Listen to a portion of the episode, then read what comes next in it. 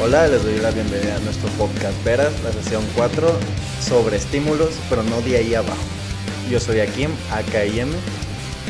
Hola, yo soy Maicha con S. Veros. Es que ahora vamos a cantar Nombre. al principio. Veras. Bueno, este tema probablemente sea como un sobre estímulos, ¿de qué me estás hablando? Eh, y mi madre, A ver, tranquilo, se llama sobreestimulación. bueno, ¿no? pues sobre estimulación o, o los sobreestímulos. Y mi madre estaba diciendo ayer que buscó en YouTube y no encontró nada más que de sobreestímulos sexuales que entra un poco en el tema en el que vamos a hablar, pero no es de lleno. ¿A qué me refiero o a qué nos referimos con los sobreestímulos? Eh, es como hacer mucho de todo o buscar en de muchos recursos eh, la sensación que nos generó hacer por primera vez algo. Como por ejemplo que cuando viste por primera vez tu película que actualmente es favorita, no la, sentiste con una sensación mucho mayor que cuando la has repetido ocho veces, obviamente. O cuando, cuando leíste un libro, cuando viste un, eh, una serie, cuando te reíste tanto con un amigo, que te reíste una vez con ese amigo y, con, y nada más por eso te quedaste con ese amigo.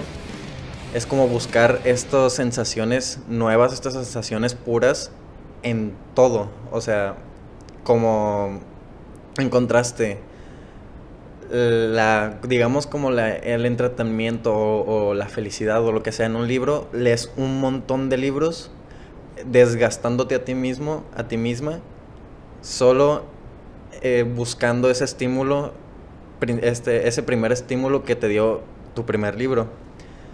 Eh, sin embargo, sí hay una, sí hay algo como sano en esto, pero hay veces que, lle- que llega a ser perjudicial para la salud y más en, la, en la pandemia y más en la sociedad actual.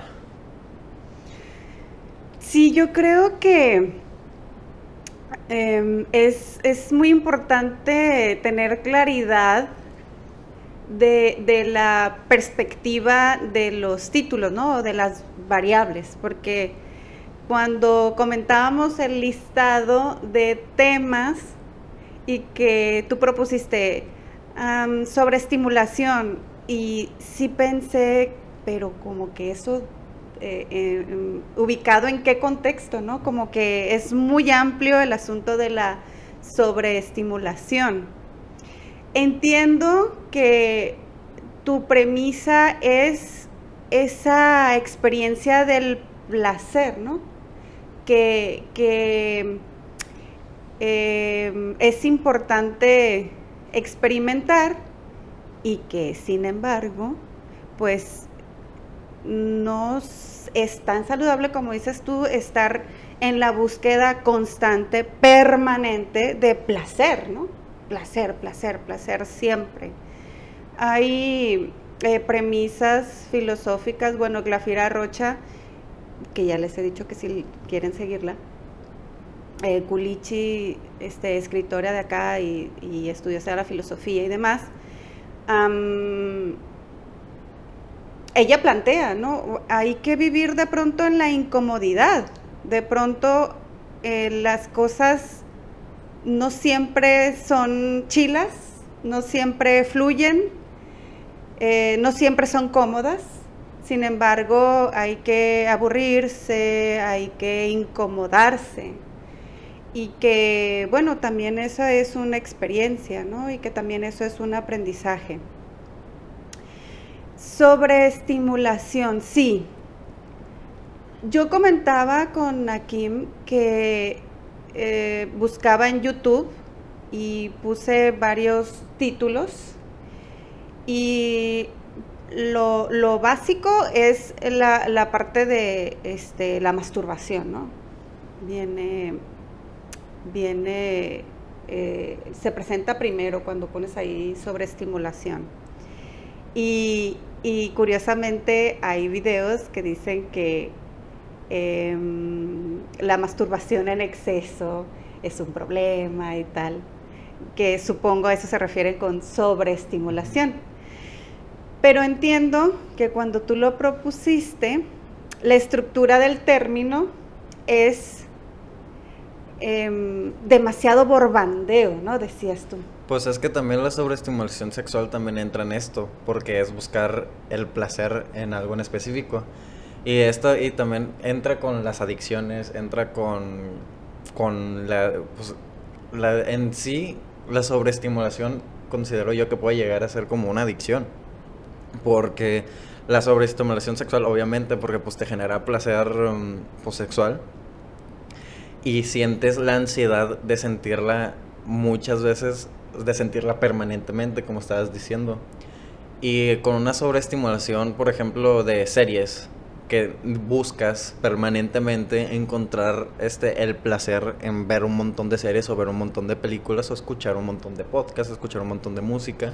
Oye, pero es que hay hasta esta parte de del placer por el sufrimiento. O sea, de gente, bueno, desde el psicoanálisis así lo, lo, lo estudian, ¿no? Eh, de gente, de, mi sobrino César, por ejemplo, ¿no? De, que eh, de pronto entiendo, a lo mejor, que sufre de ver las películas de terror, pero, pero ve películas de terror. Pues es que pues es la, es la adrenalina, sentirse, sentirse vivo y sentirse en peligro para... Porque eso es, es porque en este tema me gusta partir de la, de la de como de la premisa de que el cerebro busca constantemente como pues sentirse vivo, sentir constantemente sentir este que tú como que te entretengas con la vida para permanecer vivo, porque pues desde un vista desde una vista biológica lo único que estamos aquí es para vivir y reproducirnos y hacer sobrevivir a la especie. Pero pienso que esa es como tu noción, ¿no? De que el cerebro busca sentir, no sé qué. Yo creo que, eh, bueno, desde, desde la corriente existencialista es reflexionar eh, cuál es mi misión en la vida, ¿no? ¿Cuál es mi sentido de vida? Y entonces el sentido de vida, cada uno, cada una tendrá que hacer viajes y, que es complejo, ¿no? Es complicado realizar constantemente estos viajes introspectivos, estas observaciones individuales, íntimas, personales, para encontrar cuál es ese sentido de vida, como lo dice Sartre, ¿no? Que sea libre, que no sea bajo las influencias impuestas por la sociedad, porque sabemos, la sociedad, los grupos poderosos nos van orientando, nos van empujando a ciertas formas de vida, ¿no? Ciertas formas, y que por eso, por esa razón, vivimos en una modernidad así, sobreestimulante, de bombardeo, eh, constantemente de, mensajes, de comerciales, de este, de luces, de colores, de, movimiento. y, creo que cada vez, a lo mejor, no sé si te pase a ti o nada más a mí o cómo suceda en, en la gran mayoría, y cada vez este, menos espacios de, de tranquilidad, de, de ubicar la propia respiración, de, darme cuenta del propio ritmo, de ubicar mis latidos, de eh, reflexionar, ok, eh, ¿qué, estoy sintiendo? ¿Qué, pienso? Este, ¿Qué voy a hacer con esto, con lo otro, con aquello? ¿no? Creo que este, son cada vez más reducidos esos espacios. O que probablemente no hay áreas donde promueven esos espacios. Es que no es que estén reducidos los espacios, yo creo que los espacios... espacios de tiempo, ¿no? O sea, sí, por eso, lo que te estoy diciendo, los espacios, creo que los tiene que encontrar uno mismo. O más bien buscar, no encontrar, porque el que busca encuentra. Por eso, pero, ajá, de acuerdo. Pero, este, por ejemplo, Carlos Vallarta que tiene un podcast y que vi una partecita con una chica que abordaban un tema, ¿no? Y, y él lo decía, ¿cómo, cómo busco, cómo la juventud, cómo las personas en general, no sé, en México, en Latinoamérica, voy a tener un espacio donde voy a, tengo, voy a tener energía del activismo o de buscar condiciones para las demás personas cuando de verdad es trabajar ocho horas y luego este para llegar a la casa, ¿no? La otra normalidad, para llegar a la casa era invertir dos horas de, de recorrer, pues, el, para mi domicilio y luego, este, pues, medio comer, medio que ir al súper o tal. Es decir, que, que que la modernidad pareciera que orienta a que no, no te quede tanto espacio para, para la propia reflexión. Pues es que con, con el que el que busca encuentra, porque en este, como tú dices, en este, en esta ya sociedad, en este mundo de, de seguir trabajando, de no tener tiempo para algo, de la sobreestimulación, de que mientras estás, porque ahí va un, eh, como la sobreestimulación, estar revisando trabajos al mismo tiempo que estás escuchando un video o escuchando música, estar jugando mientras escuchas un podcast, mientras escuchas un video o escuchas música, estar escribiendo, haciendo tarea mientras ves una serie, porque, me, porque eso es... Porque cuando estábamos en la, cuando estábamos en la escuela y yo hacía llamada con, con Emily, con mi novia, estábamos en llamada ella se ponía a hacer tarea y aparte tenía una serie de fondo. Entonces ahí, ahí ya es una sobreestimulación pues muy grande. Es hacer todo, es todo al mismo tiempo y ahorita tengo algo que decir sobre eso. Que el que busca encuentra, es lo que iba a decir, que el Carlos Vallarta dice que no le da tiempo en esta sociedad porque pues trabaja mucho y que no tiene tiempo de descansar porque necesita dos horas de su trabajo de llegar a su casa. Y ahí te va, creo que en esta, que en esta sociedad de sobreestímulos, la única forma de descansar de verdad es como quedarse sentado sin y desconectarte. y no, y, eh, no es como la, como, ¿cómo se dice? Como la disociación, no, es diferente. Es literalmente desconectarse, es dejar de escuchar, quedarse viéndose a un punto fijo en cualquier espacio, porque los lugares en los y que, no es que se neces que, que se que sea imperante el asunto de, de mucho tiempo, ¿no? O sea, con que es porque eso es como meditación. Meditar, pero una meditación consciente pues implica conectarte con el cuerpo, realizar ejercicios de respiración, un poco a lo mejor cerrar los ojos y, bueno, si nos ponemos como, como el meme de que si nos ponemos avariciosos, ya eso es demasiada avaricia, ¿no? Este, em, tener un horario, tener un horario, eso es como domesticarnos, ¿no? Eso es como como educarnos, porque si no lo otro es vivir de forma salvaje, ¿no? Salvaje así de, ah, vivir, venir, trabajar, comprar, tener una casa, tener, tener una casa, tener un carro, tener viajes, tener, tener, tener, tener. Y, que al sistema capitalista le encanta ese objetivo, ¿no? Y que también antes, antes sí estaba el, sistema del tener, o sea, que el sistema capitalista ya estado y el tener, tener, tener pero ¿por qué no estaba la, sobreestimulación? Porque mientras estabas trabajando para tener, no tenías la tecnología para escuchar algo. La tecnología ha, ha entrado en este tema muy de lleno y es muy importante en este tema. ¿Y qué te iba a decir? Que el, esto lo de la, esto lo que dije de que mm, desconectarte, dejar de escuchar o mirar un punto fijo. ¿A quién, por ejemplo, a quién no le ha pasado que estás en la playa, más bien, que se imaginen esta situación. Están sentados en la playa. los ojos.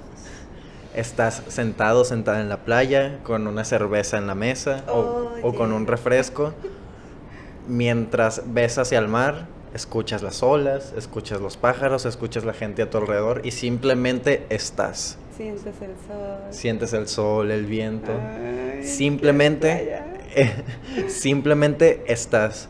Pues a, mí me ha pasado, porque a, mí no me gusta la playa, pero así de que voy a, a, no sé, porque yo antes de la pandemia, yo era mucho de irme solo a, no sé, de que después de la prepa me iba solo a una tienda a comprar algo o, después de entrenarme iba solo caminando a algún lugar y ese, ese momento de caminar era como mi, era como mi momento de calma. De conectarte, ¿no? Contigo mismo. Y era mi momento de caminar sin escuchar nada, sin ver el teléfono, nada más caminar sin pensar en nada. Y llegar, por ejemplo, al, al Miró. O, es que no, no recuerdo dónde me pasó. Pero. Pero. Era como estar sentado mientras tomaba algo y veía los carros pasar. Y ese era mi. Ese era mi. Ese era el momento de calma de mi día porque me estaba, estaba desconectado de los sobreestímulos que nos ha pues impuesto, se podría decir, este, este sistema. Pues... Mm, bueno, no impuesto, como que acostumbrado. Sí, es, es la generación, yo escuché ese término y no lo había escuchado, la generación de los nativos digitales que, bueno, es a partir probablemente de, de las nuevas tecnologías y de redes sociales. De la sobreestimulación hay que en el video este, van a estar allí los enlaces. Hay una, hay, hay un artículo, bueno, hay varios artículos, obviamente, porque esa es la fortuna de las nuevas tecnologías, ¿no? La, información que está a nuestro alcance, solo hay que saber discernir cuál es la información que, que vamos a poner sobre la mesa para poder darle un sentido crítico y cuál es la que probablemente está allí como por alguna intención y que se puede catalogar como mm, basura, ¿no? Información basura pero eh, plantea que la sobreestimulación en la infancia es un problema de pronto en, las etapas de vida, por ejemplo, ya en la adolescencia de una niña, de, un niño, generalmente, bueno, yo considero que a los niños se les estimula eh, para lo público, por supuesto, más que a las mujeres, ¿no? Entonces, eh, a, un niño eh, en la infancia, vamos a poner a un infante, que es frecuentemente estimulado, sobreestimulado. ¿Qué es la sobreestimulación? Obviamente, pues la saturación, eh, el exceso en todo es insano, ¿no? Entonces, claro, dice en un artículo, en un blog, creo, claro, estimular en la, infancia es, es preciso, es importante para el desarrollo de las niñas, de los niños. Aunque la sobreestimulación probablemente será un problema. Es decir, constantemente eh, música, música, baile, baile, baile, eh, televisión, videos, eh, cursos, este, aquí, allá, llevarlo, saturarlo a la niña, a la infanta, al infante, es a lo mejor probablemente la sobreestimulación. Y esa sobreestimulación probablemente en la etapa adolescente será un problema, pues habrá espacios donde tenga que estar quieta, quieto, sin probablemente una una estimulación. Es decir, en la escuela en ocasiones es estar allí eh, eh, atendiendo una instrucción, a lo mejor una instrucción de un proyecto en donde hay que atender 15 minutos la, la instrucción, pues el proyecto implica varias características y entonces como ese, ese chico, esa chica no está habituada a momentos de tranquilidad, pues viene a ser un problema, ¿no? En esa etapa. Ahorita que tocas lo de lo de la concentración como de una como de una pues en la escuela, de una orden, según el servicio de eh, según el servicio informativo Tendencia 21, la gente o sea, porque esto lo de las multitareas también entra en lo de la, la sobreestimulación. La gente que hace más, este, como, que hace tareas, ¿cómo se dice? Que hace muchas tareas al mismo tiempo, pues, pierden foco de atención. O sea, como están haciendo mucho al mismo tiempo, les cuesta en otras actividades concentrarse en eso. Pues, sí, como está muy disperso haciendo todo, si en algún momento se quiere poner a estudiar o se quiere poner a hacer una tarea, le cuesta mucho concentrarse. Sí, fíjate que yo, bueno, como profesora, eh, sí es cierto que hay alumnado que está escuchando música y está resolviendo el ejercicio. Es verdad que hay alumnado que está realizando un dibujo y que atiende también la instrucción hay una, una este, profesora, que ahorita lo voy a mencionar, hay una profesora que plantea, mm, no está como aún científicamente comprobado de esta eficiencia de las personas que realizan varias actividades a la vez. Es decir, esas personas o ese alumnado que dice es que yo necesito estar escuchando música para estar estudiando, porque así soy eficiente, porque así soy eficaz. Pues pareciera que aún no, no se comprueba científicamente que eso funcione de esa manera. Sí creo, o a lo mejor sí soy de esa idea de mm, conectarte en una actividad sí, a lo mejor si me preguntan cuál es mi postura, probablemente yo sería de esa postura, ¿no? De, de ok, si estás escuchando música, escucha música, si estás escribiendo, escribe, si estás estudiando, estudia. Mm, creo que probablemente es eh, más satisfactorio y que generará mayores resultados. No tengo como una cosa así de decir, esta es mi evidencia, es la postura personal, ¿no? Y también tengo yo la, mm, la teoría de que, bueno, más bien lo tengo comprobado que si estás como que muy disperso, intentando, por ejemplo, a las personas que juegan o las personas que escriben, si estás jugando un juego mientras estás escuchando un, un video, un podcast, y, terminas una misión que no podías pasar o terminas el juego que te costó mucho, sientes más satisfacción mientras estás haciendo nada más el juego y no estás escuchando nada. Que a lo que voy es que en la sobreestimulación no vas a encontrar la misma satisfacción que mm, cuando solo te concentras en una cosa. Mm, es, es que ¿Será que, fíjate, es desde tener claridad de los objetivos? O sea, decir, ¿con qué propósito hago esto? ¿Con qué propósito hago aquello? Y creo, sí, eh, mencioné mucho esa parte en esta eh, forma de vivir de la contingencia, de, hacer un horario, pues el tiempo de pronto ya pasan tres horas, cuatro horas y, si no afinas las actividades, y no hay ciertos límites, digo, no estoy diciendo que esta postura radical de ya hasta con alarma, ¿no? Puntual y ya lo que sigue, no, no, no, sino, sino fijarte un poco actividades y con qué propósito.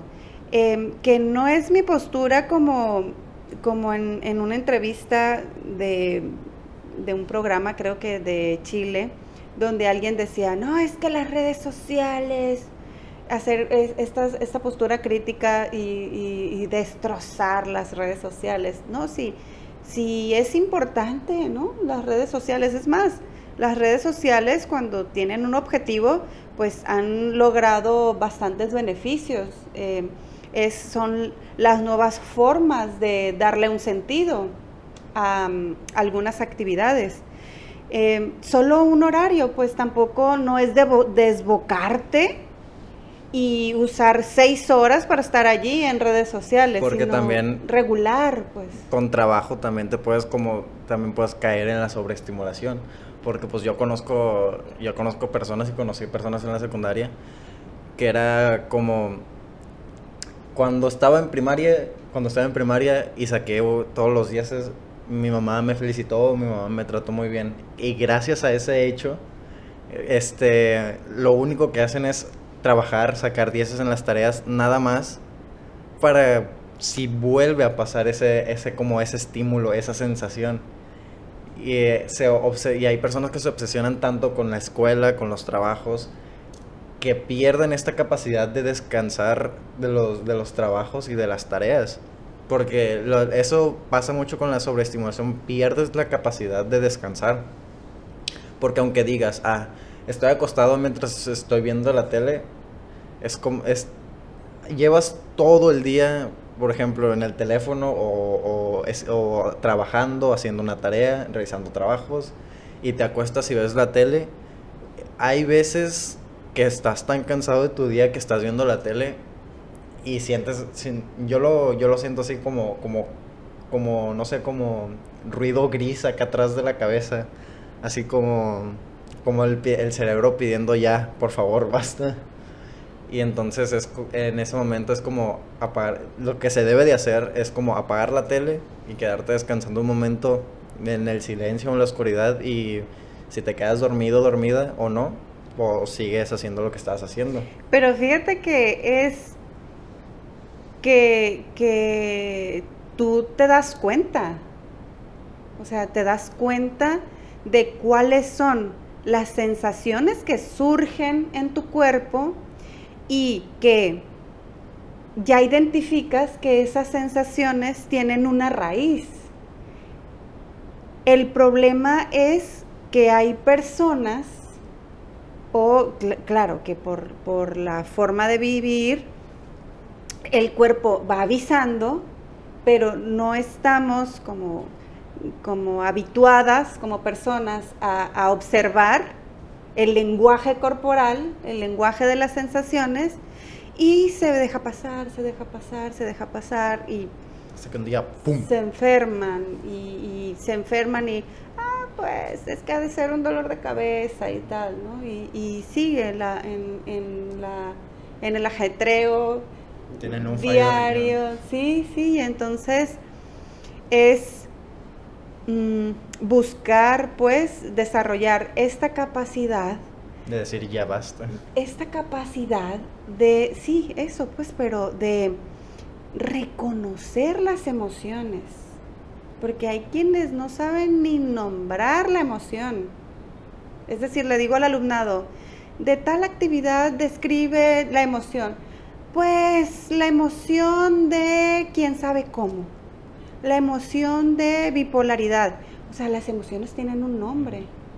Y no educamos para, para para saber identificar el, identificar el nombre de la emoción, las sensaciones del cuerpo que, que, que, te ayudan a identificar esa emoción, qué pensamiento surge con esa emoción y reflexionar, ¿no? Buscar la raíz de esa emoción o de ese pensamiento. Y el rollo es que pecamos como de, como de, ah, sí, o sea, y me siento de, de ya sabes cómo me siento, ¿verdad? Así de, de como estás explicando una, una, situación a tu amigo y le dices, pues, y siento, pues ya sabes, ¿no? Ya sabes. Sí, pero pura madre dices, ¿cómo? O sea, pura madre dices, pero es que siento una profunda tristeza. No, no, no se atreven, ¿no? ¿no? se atreven a decir, sino que, pues así, ¿no? Ya sabes cómo, tú me entiendes. Pero, digo, es por toda una serie de, de factores y de formas de vivir, que así les funciona, pues bueno, así les funciona, ¿no? Habrá quienes tenemos, que nos gusta buscar funcionalidades este, diferentes. Yo decía de, estas personas que, en esta entrevista que yo te decía de, de este programa en Chile, porque comentaban sobre las eh, sobreestimulación del uso excesivo de eh, iPad y de celulares y de tal, ¿no? A las niñas, los niños, los niñas. Y, había un psicólogo allí que eh, estaba de invitado y mencionó este término, ¿no? De, de, nativos digitales. ¿Qué son los nativos digitales? Fíjate que cuando busqué la definición, Dice que los nativos digitales son esas personas que ya nacieron con las nuevas tecnologías, eh, que, creo que es después del 88, creo que los que nacieron después del 88 para acá, y que esas personas generalmente, y que creo que son generación Z, hay una, hay una forma que también les dicen generación, generación Z pues naciste en el 2004. Ay. Y eh, dice que a los nativos digitales les encanta hacer varias cosas al mismo tiempo. Entonces dije, sí, esos son los que se sobreestimulan. Y fíjate que también dice que tienen esta característica de que quieren resultados inmediatos. La satisfacción inmediata. Una satisfacción inmediata. Y si un tema en algo tiene como esta sensación de una piedrita en el zapato, lo dejan. Lo dejan y el que sigue. Y eso es lo que me decía la Kim cuando, cuando le comenté, oye, la sobreestimulación, fíjate que dice esto. No, no, no, no. Hay que dejarla. Porque no... Hay que cambiar el tema. Y yo, pero ¿por qué nada más te estoy diciendo qué tal de la sobreestimulación? No, no, no, no. Ya, otro, otro. Hay que dejar este tema, mejor otro. No, o sea, hay que hablarlo si tenemos inquietud y parece que puede ser interesante, pues dije, ¿por qué lo vamos a dejar? Pero justo pues es esa parte, ¿no? Es esa, esa, eh, pues tú eres de esa generación donde este, son, son entornos altamente tecnificados, ¿no? Todo tiene que ver con la tecnología. Del 88 dijiste, o sea, los que tienen... Y todo lo, lo quieren resolver con la tecnología, hasta el amor, porque hacen relaciones o se vinculan eh, las relaciones eróticas, románticas, sexuales, hasta con tecnología, ¿no? Si tienes de, 30, de 33 para abajo, pues ya te jodiste, eres de esa, de esa generación que dijo mi mamá.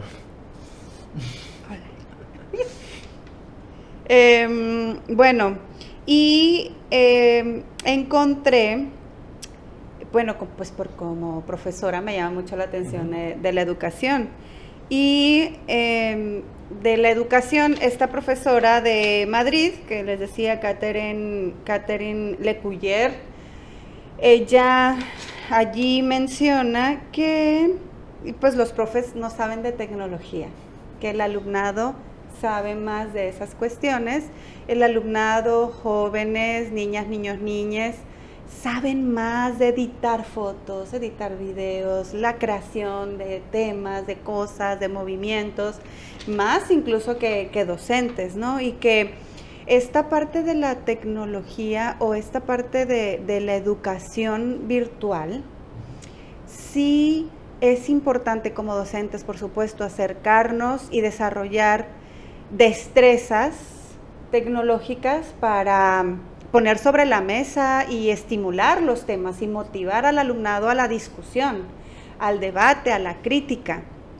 Y sí es muy importante, aunque, aunque fíjate, ella dice, mm, sí, la tecnología es bien chilo y tal, y las pantallas y los movimientos, pero la comunidad docente es quien conoce, ama su asignatura, su materia, transmite con pasión los temas, con afecto, intuición, sensibilidad.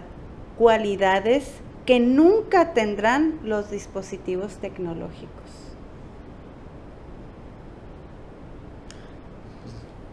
Pues es que depende de cada. Y como se me hace mucho que en, se me hace mucho que en, la, en el área docente hay como muchas personas infelices. Ese es otro tema. Porque, o sea, lo estaba hablando con mi novia, por ejemplo. Sí, un, una, una, una doctora, un doctor en el doctor Simi estudió medicina para estar atendiendo en el doctor Simi. No, estudió medicina para andar salvando gente de bala, una cosa así. O de, o de, curar, o de curar a personas con enfermedades graves, ¿no? Que no se demerita Obviamente. al personal que está en las farmacias similares, sino que ya hemos comentado, creo, en algunos espacios, que se devalúa el trabajo de medicina, mm, pues hay doctores, hay doctoras que están en otros espacios, ¿no? Emprendiendo otros negocios que igual no es que eh, eh, se minimice, ¿cómo se dice? Pues sí. ¿Cómo se dice? es que hay una, hay un término. Que, que, pensemos que eso es menos, ¿no? Porque ser un taquero, ser, ser una persona que tenga una carrita de hot dog no, no es para mí para nada denigrante. Sí, pero es que yo no me refiero a cómo la población vea a esos médicos, sino cómo los médicos se ven a sí mismos porque, lo, porque así los maestros, los que no están conformes con su trabajo, con ser maestros o ser docentes, no están conformes en eso porque, por ejemplo, una maestra de, no sé, historia, no, una maestra de matemáticas, vamos a lo corto, no estudió matemáticas para ser maestra de matemáticas, estudió matemáticas para estar experimentando con la matemática y hacer nuevas fórmulas y hacer otras cosas pero por cosas del destino terminó siendo maestra. Yo no digo que como desmeritar este trabajo, sino que las propias personas que trabajan en, esos en estos trabajos se desmeriten a sí mismos. Y por eso entra la... Les resta como autoridad, dices. Ajá, por eso entra la frustración en, en, sí mismo. Pero tú lo decías por estos docentes, ¿verdad? Yo hablo, de, yo hablo de docentes con un compromiso este, ético con su vocación, mm. docentes que, que, son este, eso, ¿no? Eh, apasionados de su trabajo y que haciendo una especie de analogía o de comparación sobre la educación eh, actual, ¿no? Aquí en México de lo de en línea nunca, bueno, la computadora o las herramientas tecnológicas pues van a brindar el calor, el afecto, la mirada, la posición, la postura de una persona, de esta, de esta parte humana que se requiere en esos espacios de formación. Entonces, bueno, esta, esta profesora, yo creo que para ir un poco cerrando, esta profesora que le decía Catherine Lecuyer, todavía tienes, dale, este, pues es esa parte, ¿no? De, de que si nuestro alumnado son así como multifuncionales, no se ha comprobado la eficacia de, de que de estos estilos, de estar haciendo varias cosas a la vez, y ya es lo que planteo yo, ¿no? Sí, a lo mejor habrá mucho alumnado, mucho joven, muy vinculado a lo tecnológico, pero considero que hay una comunidad grande de jóvenes que no se vinculan al acontecer diario de su, de su ciudad, de su estado, del país o de Latinoamérica o del mundo. Es decir, sí se vinculan, fluyen muy bien el TikTok y, Instagram y tal. Aunque... Que por cierto, TikTok es una consecuencia de la sobreestimulación porque son videos... las personas que ven TikToks, ¿cuántos TikToks, TikToks ven al día? Ven 200 en media hora porque pues son videillos de 13 segundos y vas Es una consecuencia de este sistema de sobreestimulación. Sí, que, que regresamos a lo mismo. Cuando hay un objetivo, cuando te planteas un, un propósito para hacer un TikTok y que es un propósito, pues, un, que aliente un poquito a la reflexión o a mostrar algo trascendente, algo importante, pues dale, ¿no? Es bueno. Pero estar haciendo TikTok por TikTok y, y por, no sé, este, quitarme una blusa y ponerme otra. Pues. Pues es que no... ¿Qué de trascendencia? Es que no hay, es que mm, ese tipo de contenido no se ve. Ese es el problema. Ese es el problema. Mi, mi, mi. Ese es el porque la porque la mucha población está en esto de la sobreestimulación, de solo ver por el ver y no, no criticar ni tampoco tener una, un pensamiento crítico. ¿Qué, qué te iba a decir? Yo creo que para terminar yo voy a leer lo que tengo. Ah, yo también. ¿O no, pues? Bueno, para ir cerrando, y ahorita mencionas tú, me pareció buenísimo en una entrevista al parecer de Steve Jobs, Steve Jobs. Jobs este creador de, el, del Apple, dijo en una ocasión, diera mi reino por una conversación con Sócrates. Entonces, eh, porque de pronto él criticó esta, esta este, forma de utilizar eh, la tecnología. Entonces, eh, yo para cerrar esta frase de quizás no nos vendría mal entonces hablar un poco menos de alfabetización digital y un poco más de alfabetización filosófica. Que es irónico que Steve Jobs esté hablando de, de no alfabetizar digitalmente cuando él era el, uno de los más grandes de las empresas de tecnología. Pero pues, X. No, Bueno, es interesante. sí es interesante, pero pues es Su irónico. postura, su postura. Em, pues yo lo único, yo tengo que muy pocas cosas que decir que son como pequeñas consecuencias de la sobreestimulación. Em, empiezo con que ya a- a- que conecta con lo que tú estabas hablando de, de los docentes, que pues, se hicieron unos estudios en las universidades de Utah que agarraron a 301 estudiantes y estudiantas, en las cuales los hicieron como Estudiantes es inclusivo. Sí, ya sé. Que estudiantes que agarraron a agarraron 301 estudiantes y los pusieron a hacer tareas que como en segundo plano hacían tareas al mismo tiempo con, con, cos- con electrodomésticos. Por ejemplo, manejar mientras estaban mandando mensajes o mientras estaban en una llamada. Y ninguno, ningún de los 300 estudiantes pudo manejar con efectividad. O sea, ninguno pudo manejar como se debería de manejar mientras estaba mandando un mensaje mientras estaba hablando por el teléfono. Em, que es porque hay mucho de esto de que no, yo sí puedo, yo sí puedo. Hay, ya hay estudios que no puedes. O sea, y por ejemplo, si estás haciendo una tarea de matemáticas, mm, a mí me parece como, pues, yo sí puedo porque pues yo, yo lo entiendo. Pero si hay veces que, que si estoy haciendo algunas cuentas, estoy escuchando un video, le pongo pausa al video y me pongo a hacer las cuentas y ya que acabo, pues le sigo poniendo, le, sigo otra vez la pausa, le sigo otra vez con el video. Y esto tiene, esto lo de las multitareas de, tiene que ver mucho con el sistema cognitivo.